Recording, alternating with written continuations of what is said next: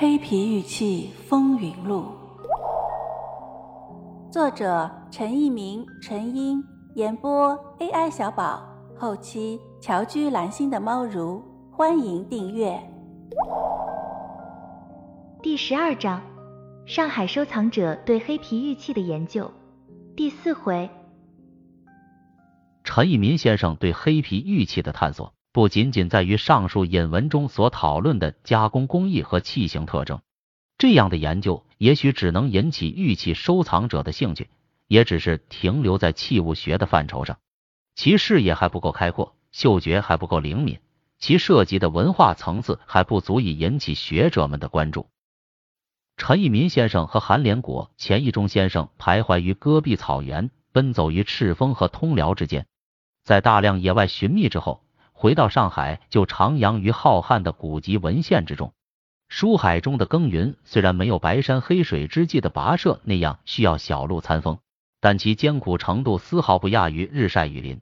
看一看他们所拟的樟木、玄鸟生商、红山文化玉酋长雕像、通灵神器、红山文化的图腾崇拜、红山文化的偶像崇拜和红山文化和萨满文化等等，就知道。他们正在试图把黑皮玉器的研究和我国族群起源以及民族交流和融合的研究、中华文明传承的研究、中华古国发生发展的研究，以及和相关的历史、宗教和人文研究紧密的结合起来。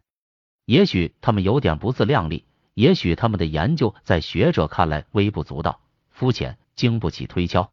但是，不管他们的论点是否存在着谬误，但是。他们却是扎扎实实的迈出了第一步，走在了外国人的前面。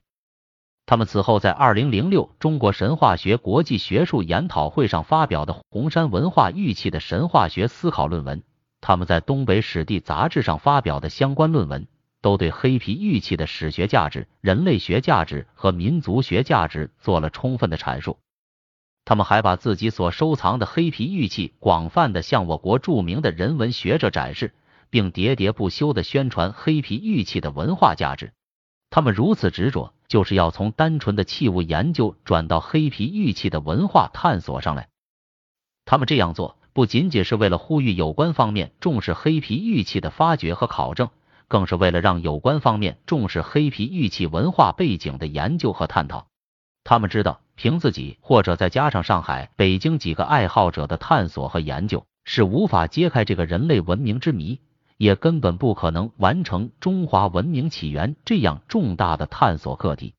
他们要以自己的执着，呼吁相关学科的专家学者也参与到黑皮玉器的研究中来。在这个也许是人类伟大发现的探索中，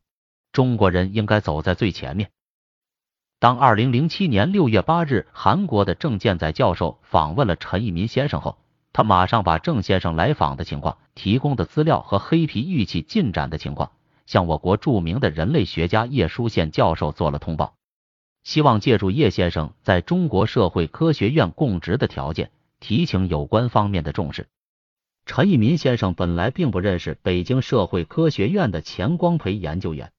钱先生在网页上发表了一篇文章，对陈一民所著的红山玉器的收藏和鉴赏做了较高的评价。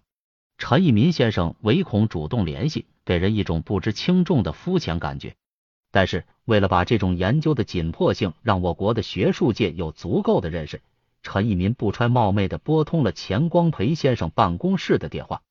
说来也凑巧，钱先生因年龄的关系不再天天上班，而陈一民先生那天打的那通电话，接电话者恰恰是钱光培先生。从此，钱光培先生在关注红山文化研究同时，更对黑皮玉器的现状予以了极大的关注。由此还产生了一段佳话。陈一民先生和钱光培先生从未谋面，却把钱光培先生介绍给张一平先生。后来陈一民先生到北京去，却是由张一平先生带着钱光培先生处，三人方才聚齐，共叙红山玉器的佳话。百岳先生、钱光培先生和叶书宪先生。他们的关注使陈一民、陈英、钱一中、韩连国诸位先生最初的探索有了更多的同盟和学术呼应，由此黑皮玉器的研究出现了一个更为广泛的学术范畴。它不仅仅是黑皮玉器的真伪问题，也不仅仅是黑皮玉器的器物学问题。中国黑皮玉器的发现者和研究者有着更高的境界和胸怀，他们探索的是中国文明起源的问题，他们探索的是中国文明多元化的问题，他们对文化人类学、宗教学、历史学以及我国早期国家起源的探索，为黑皮玉器的研究注入了全新的动力。二零零九年的五月，在上海南汇博物馆举行了一个收藏类会议。在会上，有一位著名的故宫文博专家呼喊“收藏家万岁”，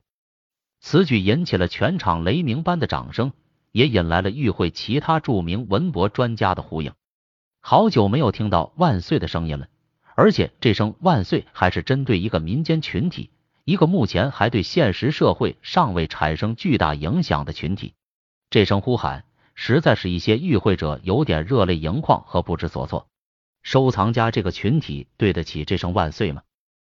在我们讲述的黑皮玉器的收藏爱好者中，他们能否以自己的贡献领会这声呼喊呢？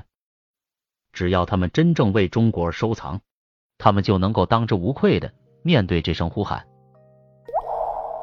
听友你好，本节就到这里了，喜欢请订阅哦，下节更精彩。